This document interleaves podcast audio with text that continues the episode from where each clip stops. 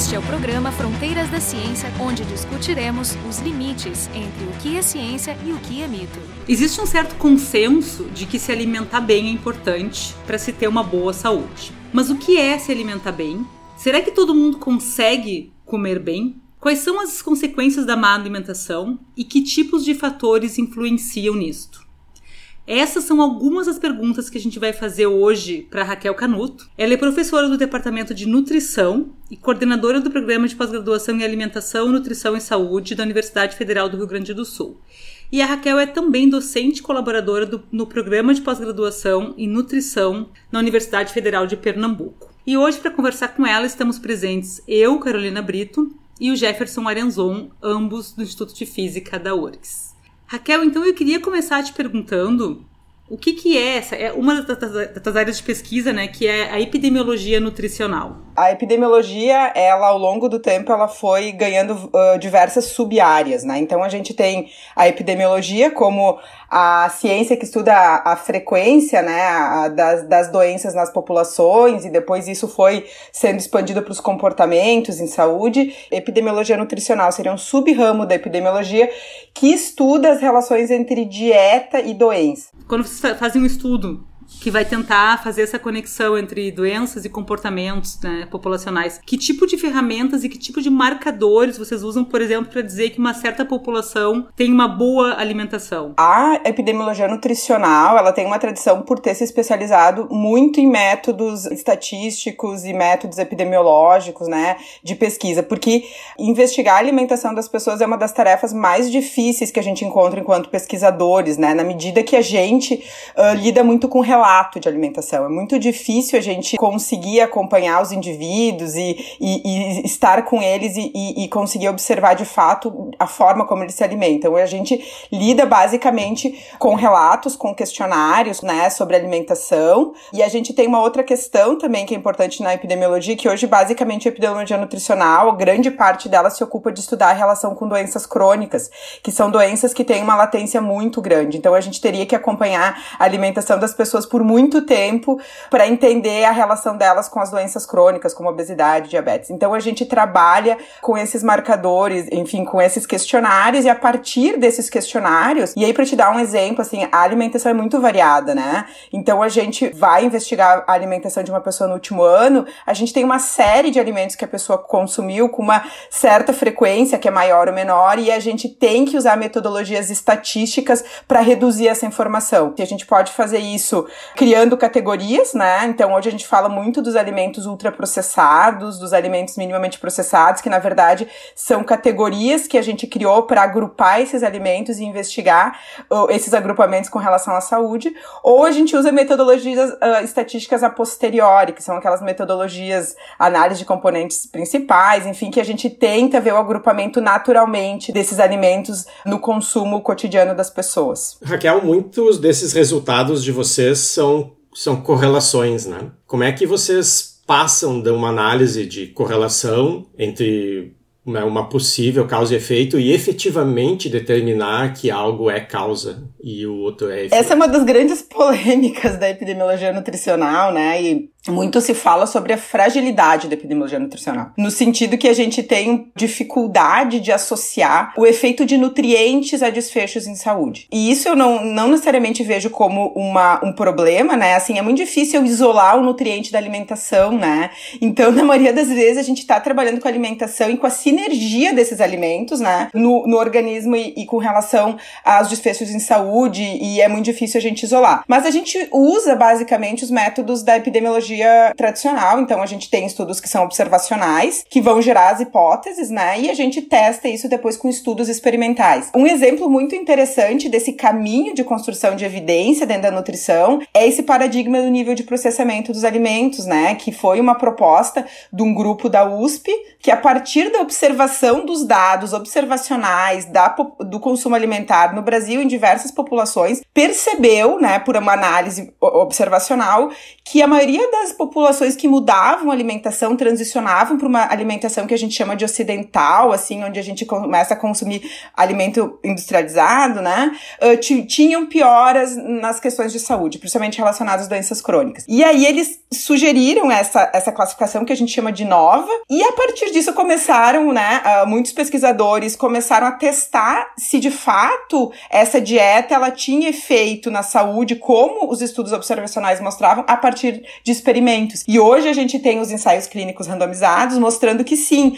que essa hipótese que foi ventilada por estudos observacionais se confirma quando a gente faz o experimento, né? Eu consigo imaginar assim, o estilo de vida de quem, sei lá, vai se alimentar melhor também vai estar relacionado com uma pessoa que presta mais atenção em fazer esportes. Então, possivelmente, eh, a alimentação não é um, um elemento facilmente isolável, né? Imagino que esses fatores de confusão sejam bons complicadores nessa, nessa área de vocês, né? Sim, uh, são, e a gente usa os métodos uh, clássicos de, de uh, mensurar e controlar, né, para esses fatores, de tentar tirar o efeito, né, ou fazer algum tipo de pareamento e, e, e avaliar pessoas que têm mesmo nível de atividade física, mas é muito difícil a gente medir todos os fatores, principalmente porque na nutrição a gente trabalha com basicamente com doenças crônicas e são doenças que têm multicausalidade, né? A gente não consegue isolar todos os fatores. Vamos pensar obesidade, diabetes, hipertensão, são, uh,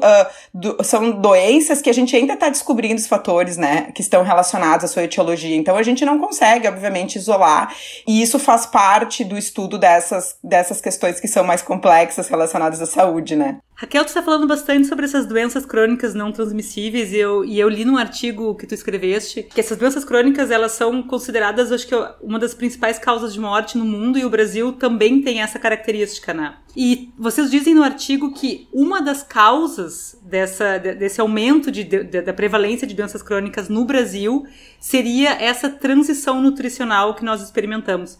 Que transição foi essa e por que que aconteceu? A transição nutricional é um conceito, né, que foi cunhado por um, um economista que chama Barry Popkin. Ela vem junto com outras duas transições que a gente conhece. Primeiro, a transição demográfica, né, então a gente tem uma, um aumento na expectativa de vida, uma diminuição na fertilidade, na fecundidade, que faz com que as nossas populações envelheçam. Junto com isso, a gente teve uma outra transição, que é a epidemiológica, né, que na medida que a gente tem um envelhecimento da população e ao mesmo tempo a gente tem, em certa medida, uma superação da mortalidade por aquelas doenças infecciosas que matavam a gente mais no início da vida, né? Isso fez com que a gente mudasse o padrão de, de morbimortalidade. Então hoje a gente inverte esse padrão, né? Óbvio que a Covid vem para nos desafiar um pouco, né? nesse, nesse, nesse quesito, mas a gente passa a, a viver mais e não, e não morrer mais de doenças infecciosas e desenvolver doenças crônicas, que são doenças mais do meio para o fim da vida, como os cânceres, doenças, né, doença cardiovascular, hipertensão e diabetes. E junto com isso, isso foi potencializado também pela essa transição nutricional, que é o que? A gente fala hoje em transição alimentar e nutricional, né? Porque a transição nutricional seria a gente passar desse padrão de desnutrição. Até a década de 70, em 1970 no Brasil, nosso grande problema era desnutrição, desnutrição infantil, mortalidade infantil, para a gente passar por um padrão de morbimortalidade relacionado à alimentação, que é da obesidade das doenças crônicas. E o Barry Popkin, ele coloca que esse padrão, ele mudou e ele foi impulsionado pelo avanço econômico, né? Então, os países, quando eles crescem economicamente, eles têm uma série de transformações com relação à forma como a gente vive, que a gente produz os alimentos, e esses alimentos, eles ficam mais disponíveis em, em grande escala, mas, ao mesmo tempo, a gente tem uma globalização da alimentação que faz com que a gente tenha a entrada desses alimentos ultraprocessados, né? Que aí depois a gente tem,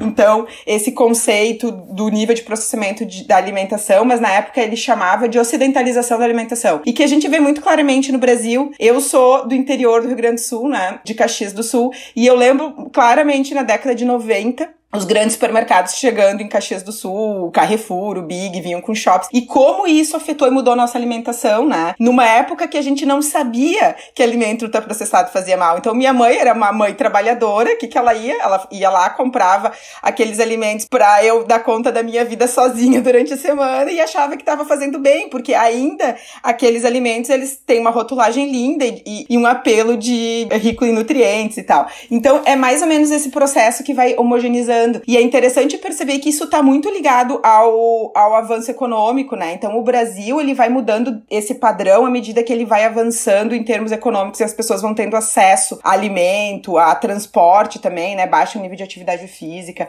É basicamente isso esse processo de transição. E eu achei bem curioso também que nesse artigo vocês, com, vocês comentam uma diferença da prevalência de obesidade, né? Porque aparentemente em países desenvol ditos desenvolvidos, a obesidade acontece em populações ma mais vulneráveis, né, com menos poder aquisitivo, se eu bem entendi. E no Brasil, a obesidade vai acontecer em pessoas com mais alta renda. Isso ainda é verdade, porque a gente ainda tem um perfil de subnutrição em classes muito vulneráveis, ou isso já, já esse perfil já mudou?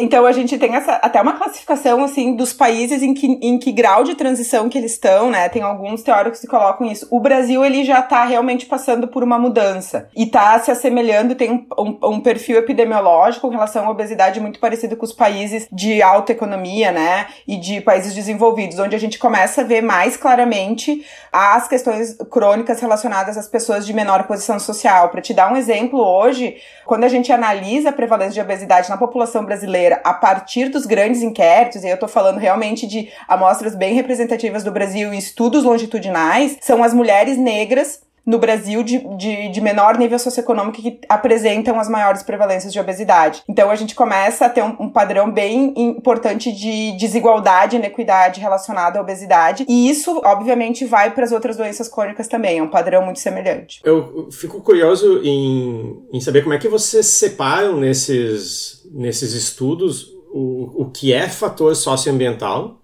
e o que, que é fator genético? A gente tem toda uma teoria hoje também uh, relacionada às doenças crônicas, que é uma, uma teoria muito relacionada à epigenética, assim, né? Que, que seria as condições que tu, tu tem no início da tua vida, ou até as condições maternas, elas influenciam, né, de, de uma forma epigenética na tua própria biologia. Então é assim, mas é assim que a genética, ela atua nas doenças crônicas, principalmente na obesidade.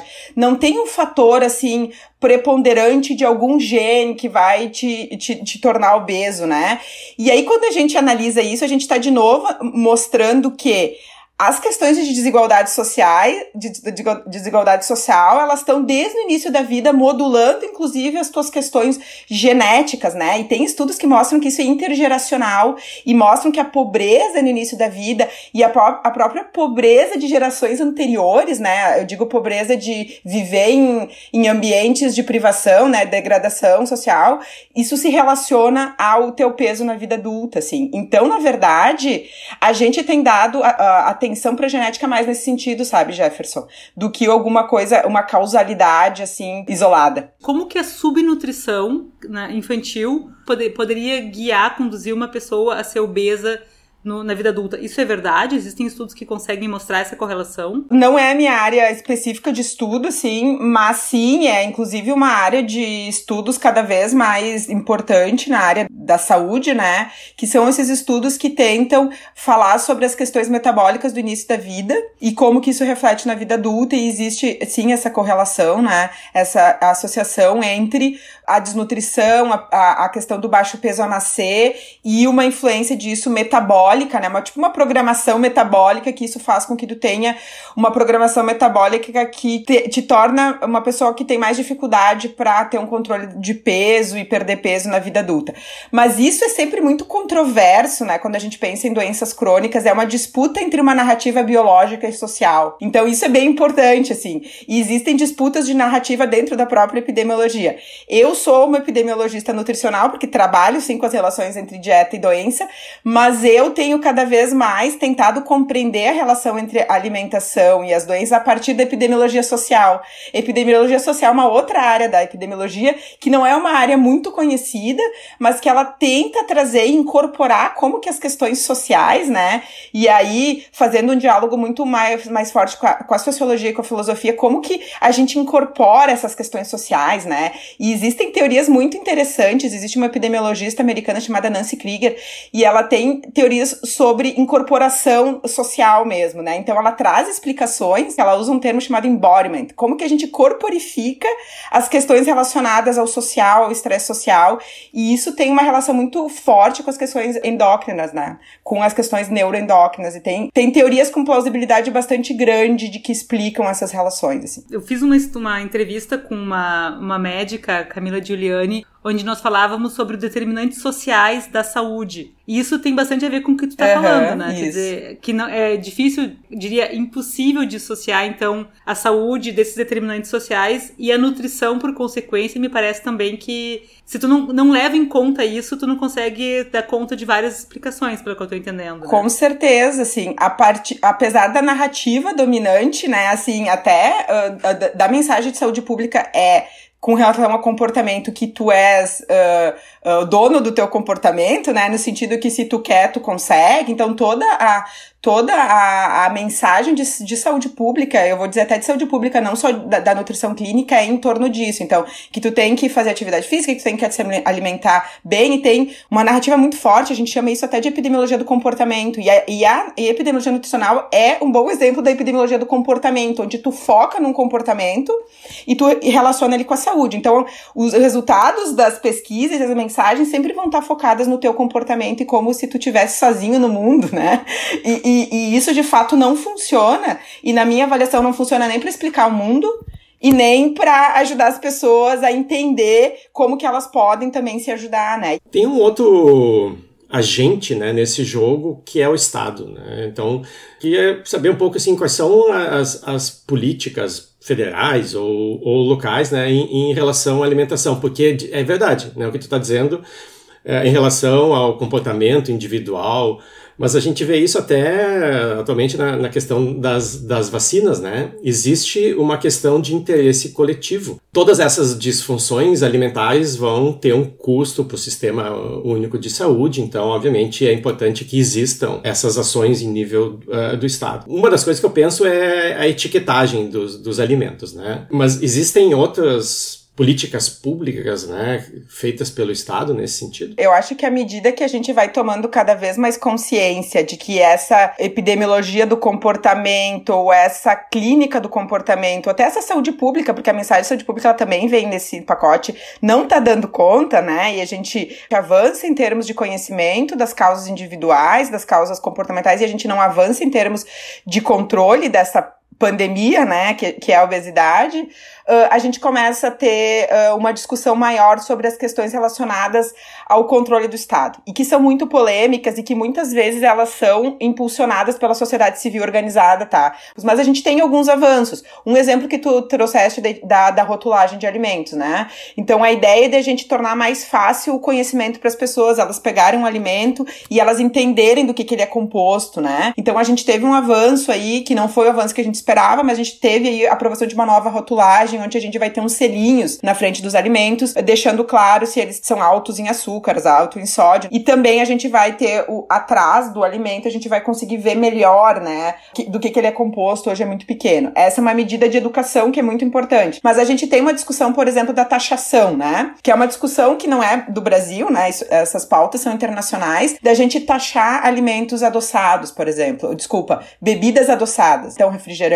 sucos que têm adição de, de açúcar, uma sobretaxação para diminuir o consumo. Alguns países evoluíram com relação a isso, o México é um exemplo, tá? Que conseguiu ter uma legislação de taxação e já consegue ver diminuição no consumo desses alimentos, principalmente nas populações de menor posição social, né? O Brasil fez um pacto, fez uma pactuação com a, com a indústria de alimentos para diminuir também a quantidade de sódio em alguns alimentos, começou pela panificação, isso foi, foi um pouco adiante, mas é tudo muito difícil, né? Então a gente tem uma dificuldade muito grande de aprovar isso, né, na Anvisa, no, né, os atores políticos no Brasil, eles são envolvidos, ligados à indústria de alimentos, a indústria de alimentos é ligada à, questão questão também agropecuária no Brasil e a gente sabe a força política que esses atores têm e aí a gente tem uma dificuldade maior de avançar nessa agenda, né? E também não é uma agenda que há consenso, né? E, e essa é uma questão que vai vir do, do, direito, né? Individual das pessoas de tomarem Coca-Cola, como assim vai, sobre, vai sobretaxar o refrigerante, né? Não, apesar das pesquisas mostrarem, tem algumas pesquisas que são feitas para ver o clima para essas, essas medidas, mostrarem que os brasileiros eles são a favor da taxação, né? De uma forma ampla, assim. Uma das perguntas evidentes seria como é que a gente testa depois essas políticas públicas. Hum. Mas antes disso, eu queria te perguntar quando tu fala assim, ah, seria interessante taxar, ou enfim, existem países que taxam, por exemplo, bebidas adocicadas, né, artificialmente. Então existe um consenso científico de que esse tipo de bebida faz mal para a saúde. Tem um, tem um artigo que é muito interessante até sobre isso, assim, que para mim ele é uma aula de epidemiologia. Ele pega todos os níveis de evidência, né? Então todos os estudos, assim, desde os observacionais aos experimentais, e ele pega critérios de causalidade, que a gente usa muito na epidemiologia os critérios de causalidade de Rio, né? Se tem plausibilidade, se tem temporalidade, e ele faz uma síntese e, e mostrando sim, né? Uh, bebidas adoçadas, elas são um importante fator de risco para obesidade e doenças crônicas, né? Porque a explicação, na maioria das vezes, é que ele, a, a bebida ela aumenta teu consumo energético de uma forma que tu nem nota, né? Porque ninguém deixa de comer porque tá tomando um suco. Vou comer arroz com feijão, não vou tirar uma concha de feijão para tomar um suco, né? Então, a, a, bebida ela sempre vai adicionar calorias no teu dia e isso vai fazer com que tu tenha uma, uma, um desequilíbrio energético, né? Fora todas as outras coisas que vêm junto, né? Na área de nutrição, na minha cabeça, tem tanto mito e tanta coisa que nós escutamos que às vezes tu, tu fica meio assim, tá, isso aqui é lugar comum ou isso aqui já tá estabelecido, né?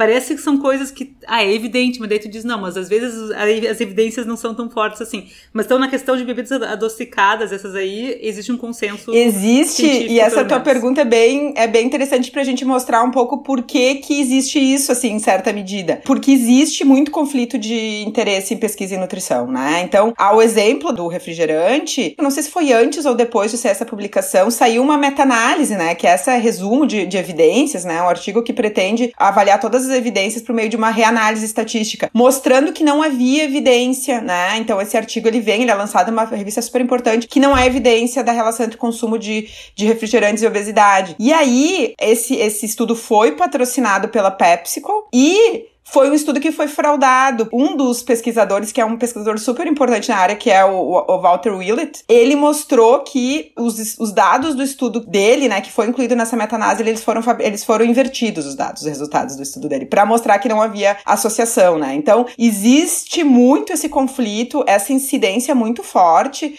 vários escândalos na área da nutrição, inclusive um estudo que é super famoso, que é o estudo, de Framingham, não faz muito tempo, uns 3, 4 anos, uma jornali um jornalista jornalista conseguiu achar as correspondências dos pesquisadores, inclusive de um pesquisador que já havia falecido, e que mostrava evidências que o consumo de açúcar também era um potencial risco para doença cardiovascular. Esse estudo é o estudo que mostrou a relação entre consumo de, de gorduras e doença cardiovascular e começou toda a discussão sobre modulação do consumo de gordura saturada. Só que esse estudo, que é uma corte super famosa, também encontrou evidência sobre o consumo de açúcar. Só que esses, esses dados foram engavetados e nunca vieram público. E aí, essa crítica ela vem pro, pro nutricionista, né? Ah, nutricionista muda de ideia toda hora. Ou os pesquisadores da nutrição, eles não são bons, porque eles não conseguem provar causalidade, isso é tudo correlação. E na verdade, não, né? Existe muito conflito de interesse na área e vários pesquisadores, né, no Brasil também uh, e fora, recebem financiamento para suas pesquisas e a gente nunca sabe até onde vai isso, né? Esses problemas de, de conduta, né, eles não são exclusivos da, da nutrição, a gente encontra, obviamente, em, em todas as áreas, né? Mas existe também um ruído externo, né? Porque como muitas áreas, né, provavelmente todas as áreas da, da ciência, a nutrição ela também é, é, é permeada de pseudociências, de modismos, de falsos especialistas. Como é que vocês, na academia, pelo menos, lidam com isso, né? A nutrição é uma área muito lucrativa, né? Alimentação e nutrição. Então a gente tem, obviamente, muitas pessoas que são propriamente profissionais da saúde, às vezes nutricionistas ou de outras áreas, ou até pessoas que não têm formação, né, na área, que acabam tentando entrar nesse filão, né? E as redes sociais aí elas vêm para ajudar muito isso, né? Acho que ajuda muito a disseminar, como qualquer outra área, a, a, as falsas evidências, assim. É, é, muito difícil, assim, porque a gente tem um poder de regulamentação dentro da profissão, que são os conselhos, né? E que eles, na verdade, lutam contra uma estrutura gigantesca. E aí, né, às vezes acontece um processo aqui, um processo ali, mas uma dificuldade muito grande mesmo de lidar com isso, né? A gente tem uma questão muito forte que são as dietas da moda, né? E a gente, quando tá um tempo mais na nutrição, a gente fica só esperando as coisas passarem, né? Então a gente teve aí uma febre da nutrição funcional, né? Modulação de nutriente. Aparecem algumas pessoas especialistas, né? É uma área que também está muito relacionada à indústria farmacêutica, enfim. Aí passa um pouco essa, essa onda. Agora a gente fala muito em nutrição comportamental, tem uma onda de nutricionistas anti-dieta, né? Então, ah, se mostrou que a dieta talvez não funcione mesmo, então vamos pensar em outras abordagens. Só que essas abordagens não foram testadas. E aí surge um livro de divulgação científica. E aí as pessoas vão lá, abraçam, né? Porque são coisas legais, fazem sentido, tem a ver, né, com, com o momento. E, e, e aí até os nossos alunos, nossos egressos abraçam. E aí começa, obviamente, a academia sempre atrasada. Da academia vem agora para testar se realmente isso tem, né, eficácia, enfim, se isso funciona. Fora as questões que são mais relacionadas à medicina mesmo, assim, que eu vou dizer que são as dietas cetogênicas e, e que são dietas que não necessariamente são dietas, sejam fake news, né, são dietas que não têm comprovação, tem comprovação e, e muitas vezes são prescritas para os profissionais que não são nutricionistas, porque eu acho que a nutrição ela tem um olhar mais amplo sobre a alimentação, né? E eu acho que isso é o que faz eu realmente achar que a nutrição vale a pena. Porque a gente não tá só olhando o nutriente, a gente não quer só saber se, se tu fizer um jejum, jejum de 24 horas, o que, que vai acontecer na tua saúde. A gente quer saber com quem que tu comeu nessas 24 horas, se tu socializou, se o que tu comeu era gostoso, da onde que veio o que tu comeu, né? Era orgânico, que, que tipo de sistema alimentar tu privilegiou, né? Então, quando a gente pensa na nutrição de uma forma mais complexa, a gente acaba não, acaba não abraçando essas, essas dietas que são muito mais ligadas a questões realmente só ver a alimentação como uma questão biológica. Né? Até porque tem uma dificuldade né, em traduzir um resultado que é populacional, que é uma média sobre uma, uma grande comunidade, traduzir ele para uma recomendação individual. Porque pode não funcionar, cada pessoa tem as suas idiosincrasias lá que o nutricionista, né, o médico vai ter que adaptar tudo isso. Essa é a maior dificuldade, né? Até de formar profissionais que entendam isso, né? A gente tem uma dificuldade de entender o que é uma evidência epidemiológica e uma evidência clínica, né? Então a gente muitas vezes pega um risco que é calculado no nível epidemiológico populacional e a gente quer aplicar para o indivíduo. A vacina, a vacina da Covid é isso, né? Assim, a gente pega uma evidência de eficácia no nível populacional e a gente diz, ah, se o indivíduo tomar a vacina, ele tem 90 90% de chance de não ter. Não é isso. Não é essa tradução que a gente pode fazer. A gente nem pode fazer essa tradução. E aí a gente sofre isso em todas as, em todas as áreas, né, da saúde, assim, porque vai ter sessões, cada indivíduo é um indivíduo. Até tem uma crítica sobre usar IMC, que não é um bom marcador, que a gente não deveria avaliar a obesidade pelo IMC. Sim, o IMC é usado em nível populacional, em grandes populações, porque daí diz assim, ah, mas se a pessoa for forte, ela vai ter um IMC, um índice de massa corporal alto, e não quer dizer que ela é obesa. Isso no nível populacional vai acontecer quantas vezes? Isso não vai uh, uh, mudar o resultado da tua pesquisa, né? Então a gente usa o IMC e ele funciona para pesquisa populacional. No nível individual, fazer outras avaliações. Isso quer dizer que o MC é ruim? Não, ele tem que ser usado da forma que ele foi proposto, né? Tu citaste as mulheres negras como uhum. maiores vítimas da obesidade. Existem estudos com a população LGBTIQIA+, existem, existem estudos, por exemplo, grupos étnicos diferentes. Como é que é a nutrição nessas populações e como que isso se manifesta nas doenças? A gente mal consegue ter dados uh, étnicos, raciais no Brasil com relação à alimentação, assim, né? A gente está tentando propor alguma coisa agora de, de realmente fazer estudos que tragam a, a, o quesito cor de pele e raça. A gente tem algumas pesquisas que a gente pega resultados, mas a maioria das vezes não são focadas, né? Então a gente tem discutido um pouco eh, também trazer teorias interseccionais para a gente pensar, né? Se eu digo que a mulher negra, por que que isso está acontecendo? Como que, como que isso se tra traduz, né, em termos de alimentação? O que que essas mulheres estão comendo, assim? Mas de uma forma, de uma forma geral, a gente tem informação, muito pouca informação. População LGBTQIA+, menos ainda. A gente tem uma dificuldade muito grande de conseguir esses dados. Os Estados Unidos, tanto numa coisa quanto a outra, estão muito mais na frente. A gente tem grandes estudos que perguntam, né, de uma forma mais abrangente sobre gênero e sexualidade, né? Tem um estudo bem interessante americano que mostra que lésbicas têm uma alimentação melhor do que mulheres heterossexuais. Minha cabeça explode com esses resultados, porque a gente pensa quais são as correlações de força que a gente tem dentro de casa que faz com que quando a gente tenha uma companheira, a gente consiga ter uma alimentação mais saudável, né? Pessoas casadas tendem a ter, nos estudos epidemiológicos, uma melhor saúde. Principalmente os homens, eles tendem a ter menor nível expressóricos e tal. Mas a gente nunca pergunta para as pessoas se o casamento tá bem. Então tem outras coisas que a gente quer saber e tem e tem método para isso. A gente consegue quantificar coisas e entender de uma forma mais complexa. Eu, particularmente, acho a epidemiologia muito eu vou usar uma palavra muito careta, no, na medida dos métodos. A gente está sempre olhando questão socioeconômica da mesma forma. Parece que a gente não consegue a, a expandir isso. E eu acho que aí a aproximação com as ciências sociais, com a psicologia, pode nos ajudar a ter insights e, e novas hipóteses para entender o mundo social, né? Então, hoje nós tivemos o prazer de conversar sobre nutrição e suas relações com saúde, doenças e questões socioambientais. A nossa convidada foi Raquel Canuto, que é professora do Departamento de Nutrição e coordenadora do Programa de Pós-Graduação em Alimentação, Nutrição e Saúde da Universidade Federal do Rio Grande do Sul.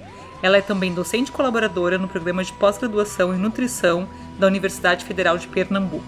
Para conversar com ela, estávamos presentes eu, Carolina Brito, e Jefferson Arenzon, ambos no Instituto de Física da URGS. O programa Fronteiras da Ciência é um projeto do Instituto de Física da URGS.